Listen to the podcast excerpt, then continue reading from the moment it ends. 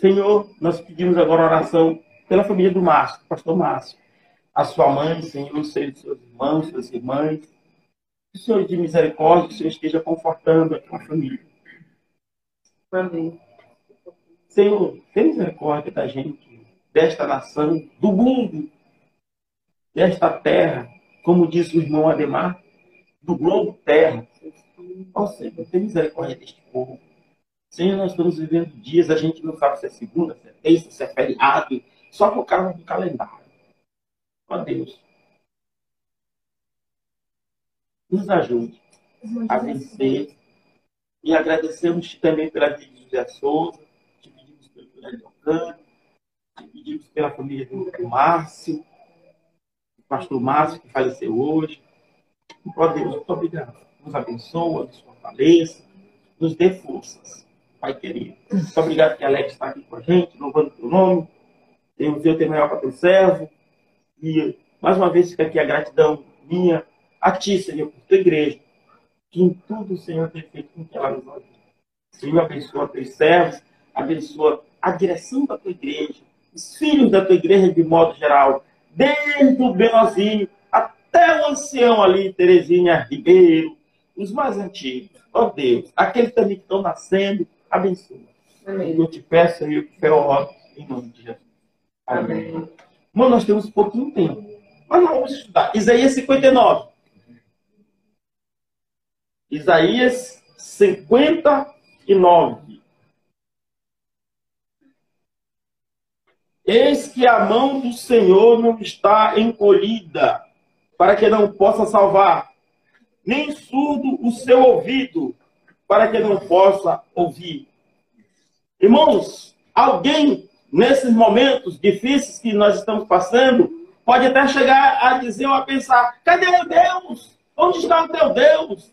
Cadê, irmão, teu Deus? Como teve um gaiato, é gaiato mesmo, cantou aí, com palhaçada. Disse agora, pastores, cadê vocês? Cadê? Orem por isso, orem por aquilo. Olha, irmãos, um cidadão desse, nós eu, você, Edilson, Américo, não conhecemos a Deus como é para conhecer. Imagine um filho de Belial, daquele vir chamar os pastores para expulsar coronavírus. Olha, quando Jesus andou por aqui pelo mundo, ele chegou lá no posto de Betesda, olhou lá, tinha uma, um monte de leproso lá, de muita gente, de, de, de coisa lá. Ele só curou um. E aí? Ele poderia ter curado. Tinha Aí assim são as coisas. E Jesus curou dez leprosos. Quanto veio agradecer? Só um. Se ele curar esse povo todinho com essa epidemia, o povo quer cura, não quer Deus. Então, meus irmãos, Deus está olhando, Deus está no controle de tudo. Os seus braços não estão encolhidos, mas os seus braços continuam estendidos. Nem os seus ouvidos estão surdos. Ele continua atento à oração de seus servos. Irmãos, Deus tem planos maravilhosos e depois disso nós estaremos enfrentando, entrando num novo tempo. Irmãos, domingo dos irmãos não podem perder. Domingo nós vamos falar, o futuro chegou. Não, não pense não, chegou. Então, irmãos, nós já, já estamos no futuro. O futuro chegou. E aí? O que nós vamos fazer? Que o futuro chegou. Graças a Deus que nós alcançamos o futuro. Alguém disse, como, Cacá? Domingo nós vamos mostrar para os irmãos que o futuro não é começou, chegou. Chegou. Chegou. Mas eu quero dizer uma coisa para vocês. Aí alguém diz assim: cadê o Senhor? Que já que os ouvidos dele e os braços dele estão atentos, mas cadê ele?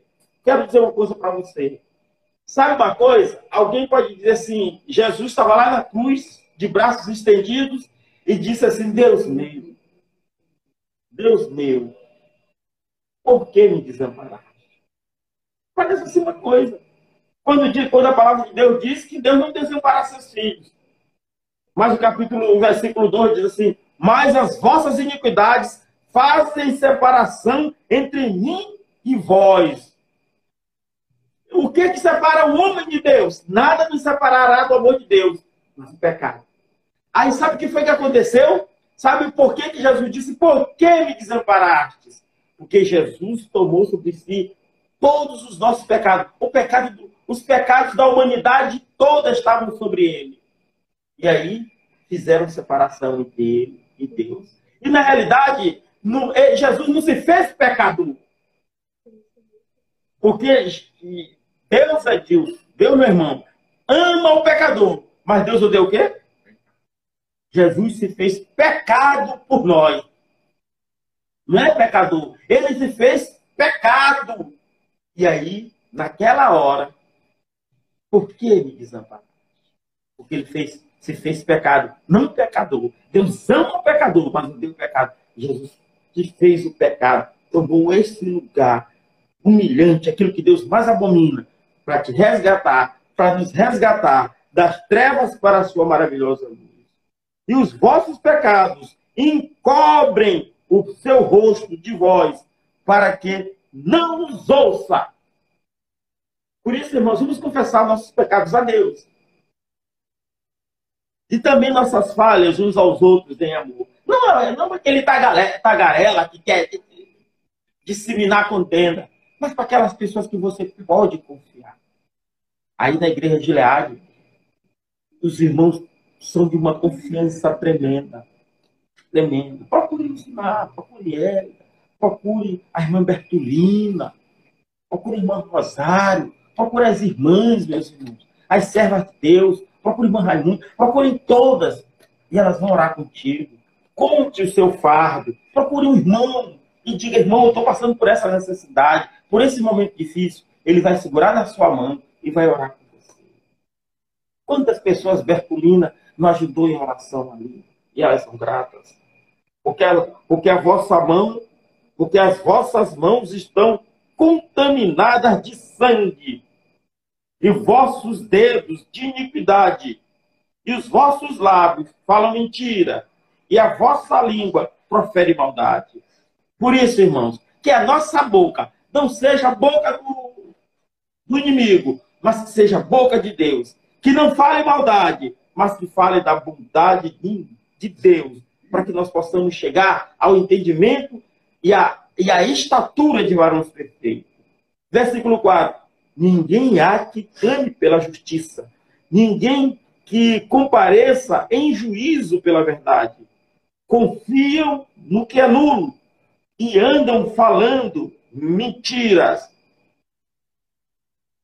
Concebem o mal e dão à luz a iniquidade. Olha, irmãos, sabe é, é como tu, vocês estão vendo? Eles dão luz a quê? A iniquidade.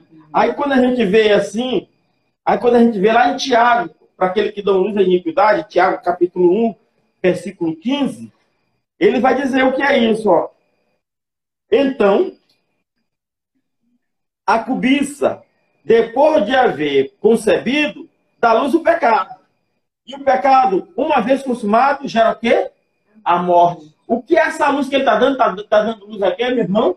A morte. Viu? Aí Tiago responde. O profeta recebeu a iluminação lá. Deixa eu ver. Quase mil anos antes de Cristo, lá, 700 e poucos anos. E Tiago aqui dá a resposta. Tiago aqui dá a resposta. Então, uma vez isso consumado, gera o quê? Gera morte. O que, que diz as Sagradas Letras? O salário do pecado a morte.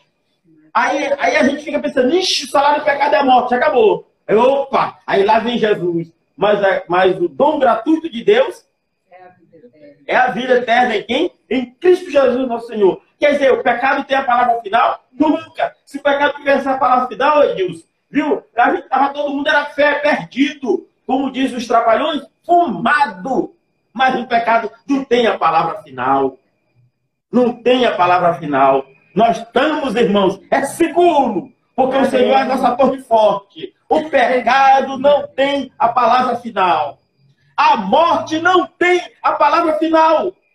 Está morrendo muita gente. Mas o justo viverá da fé, graças a Deus. Graças a Deus.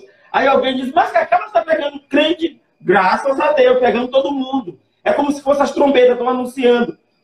Irmão, as enfermidades, as calamidades, elas não vêm para postes, elas vêm para seres humanos. E nós, como seres humanos, vivemos no mundo decaído. Mas os que são de Deus, ainda que estejam mortos, viverão. Porque a palavra de Deus diz assim: Eu sou a ressurreição e a vida. Quem crê em mim, ainda que morra, viverá. Creem vocês nisso? Nós cremos. Amém. Então, amada igreja, vamos estar atentos, vamos entregar a nossa vida e os nossos corações ao Senhor Jesus Cristo. Que Deus aplique a sua palavra em cada coração. Vamos estar atentos, vamos marchar. Agora, nesse momento, eu... Marcelo, fica atento que eu vou te chamar. Garre aí na mão do seu irmão. Aí na sala que você está, agarre na mão do seu irmão. Bota em 217 para mim, irmão. Na mão do seu irmão. Na mão. E vamos orar.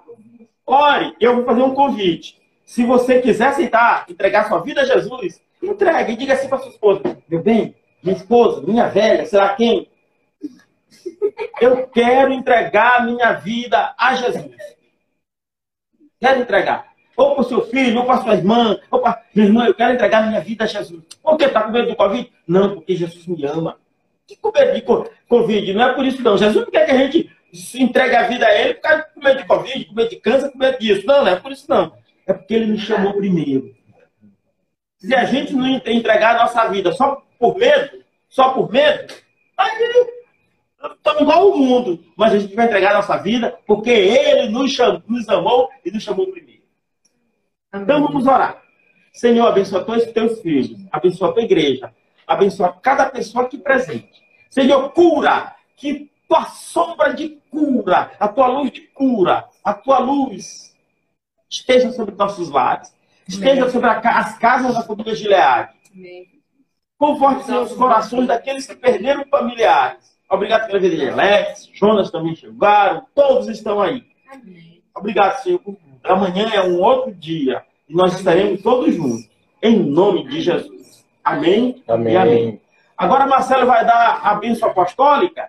E aí, nós vamos cantar o hino 217. E aí você tem essa oportunidade de entregar a sua vida a Jesus.